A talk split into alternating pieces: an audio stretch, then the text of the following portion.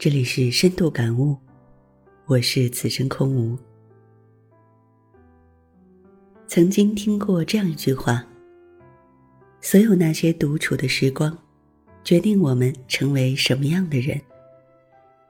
正是孤独，让你变得出众。但凡那些才华横溢、有所作为的人，都是会享受和利用孤独的人。他们在孤独的时候积蓄能量，才能在不孤独的时候爆发和绽放。笛卡尔曾经说：“自我反思是一切思想的源头。”人是在思考自己，而不是在思考他人的过程中产生了智慧。所以说，我们需要孤独。自省的孤独胜过一切鼓励。叔本华也曾说过：“只有当一个人独处的时候，他才可以完全成为自己。谁要是不爱独处，那他也就是不热爱自由。因为只有当一个人独处的时候，他才是自由的。孤独是与自己的内心对话，需要一颗强大的内心来支撑。在不少人看来，合群才是社会的主流思潮。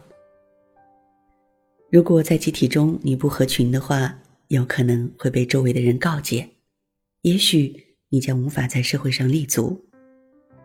这让我们认为，不合群是一件多么可怕的事。而且啊，不合群的人还有可能会被认为是情商低，被人排挤，融入不了任何圈子。可是，人们往往会忽略一点，那就是独处也是一种能力。我们往往把交往看作是一种能力，却忽略了独处其实也是一种能力，而且在一定意义上是比交往更重要的能力。成长就是先学会与孤独相处，正是孤独让我们区别于他人。沈从文、郭沫若、郁达夫等作家都是在某一方面专精，并不擅长与人打交道。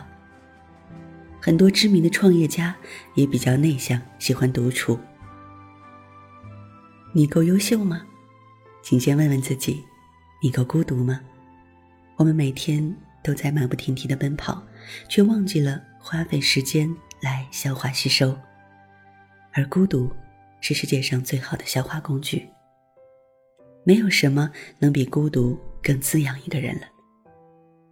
能够孤独的人，才能万物皆备于我。